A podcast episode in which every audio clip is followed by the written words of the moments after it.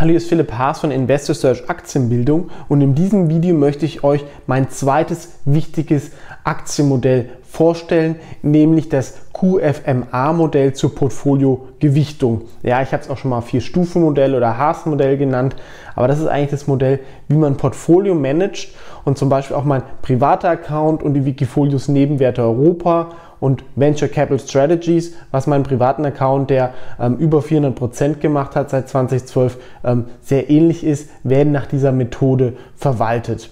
Warum hieß das Modell mal vier Stufenmodell? Ja, es werden akademisch bewiesene Outperformance-Faktoren genutzt, aber auch Alpha-Ideen mit integriert und die dann entsprechend ähm, gewichtet, je mehr dieser Outperformance-Faktoren erfüllt werden. Ja? Wenn ihr mal ein bisschen länger schon an der Börse aktiv seid, dann werdet ihr wissen, ähm, es ist sehr, sehr wichtig, nicht nur die richtigen Aktien zu haben, sondern die dann auch ordentlich zu gewichten. Denn oft ist, man hat nicht ewig viel sehr gute Ideen oder gute Ideen, die gerade funktionieren. Und wenn man dann zu viel streut, ähm, ist die Performance nur durchschnittlich. Und wenn der Anspruch ist, den Markt zu schlagen, muss man das auch ordentlicher gewichten oder auch ähm, im Risikomanagement ähm, nicht, sage ich mal, Geld nachschießen, äh, etwas, was gerade nicht funktioniert.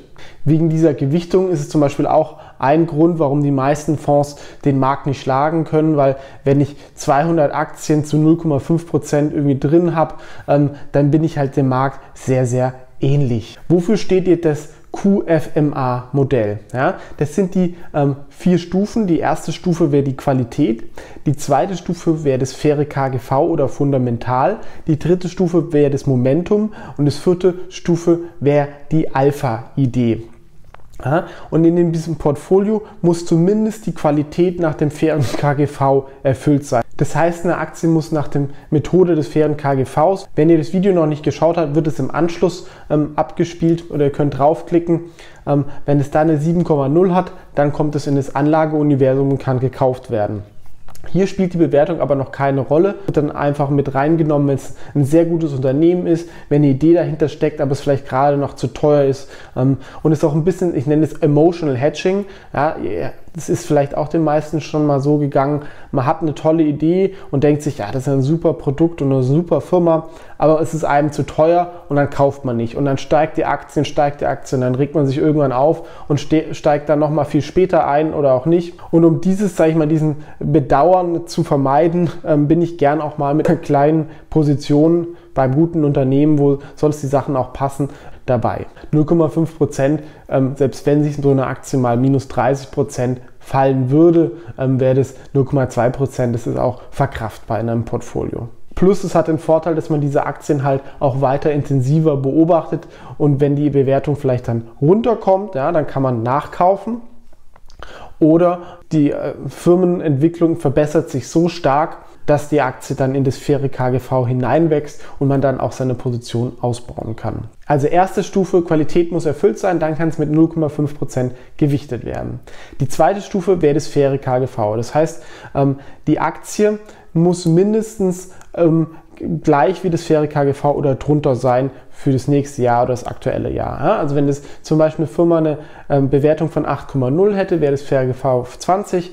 Ähm, das heißt, die Aktie kann, ähm, wenn das KGV am Markt 19 oder 18 ist, gekauft werden und kann dann mit 1% gewichtet werden. Dadurch hat man, ähm, sage ich mal, den Valuation Check mit drin und ähm, das trifft dann auch auf die Großteil des Portfolios zu. Ja, es gibt 20 1% Positionen und es gibt 40 Positionen mit 0,5 Prozent. Oft ist aber auch so, dass man natürlich auch kurzfristig Rendite machen möchte und da gibt es auch den akademisch bewiesenen Faktor des Momentums. Das heißt, es ist nicht irgendwelche ähm, Charttechnik, Kopf-Schulter-Formationen, sondern wenn eine Aktie halt tendenziell steigt, ist es ein bisschen wahrscheinlicher, dass sie kurzfristig weiter steigt, weil andere Investoren dann auch drauf springen. Ja? Und gerade wenn eine Aktie nicht überbewertet ist, dann gibt es natürlich auch viel ähm, Raum, dass sie weiter wächst. Das heißt, wenn das Momentum positiv ist, allerdings auf fünf Jahre, dann kann sie mit zwei Prozent gewichtet werden. Ich finde es auch immer gut, wenn eine Aktie über fünf Jahre gut gelaufen ist. Ähm, das ist auch ein bisschen Qualitätsanzeichen, dass man was nicht völlig falsch macht. Ja? Weil oft gibt es da eine tolle Story und dann schaut man sich den Langfristchart an. Auf 10, 15 Jahre ist die Aktie seitwärts gelaufen. Da muss man sich schon fragen, was ist jetzt anders als in den 15 Jahren? Es kann mal wirklich sein, dass es so einen Katalysator gibt. Oft ist es aber so, dass man sich über irgendwas motiviert, was dann doch nur wieder einen kurzfristigen Effekt hat. Ja.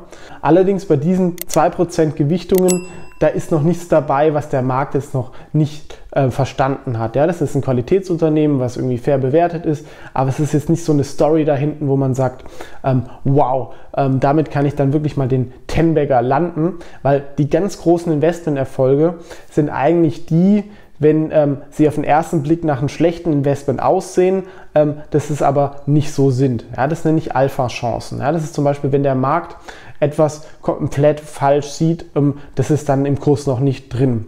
Beispiel die Match Group. Ja, da vor vier, fünf Jahren ist ein quasi ein großer Dating-Anbieter es gab zwar schon Tinder, aber das hat noch gar keinen Umsatz gemacht und die Story war eher so, ja, das, damit kann man kein Geld verdienen und wenn, kannibalisiert es nur die anderen Premium-Dating-Anbieter. Ja, aber ich selber habe es nicht genutzt, aber ich habe bei Freunden gesehen, das ist wirklich ein virales Produkt, was sich verbreitet. Und bei Online-Dating sind die höchsten Ausgaben des Marketing. Das heißt, es hat sich frei verbreitet.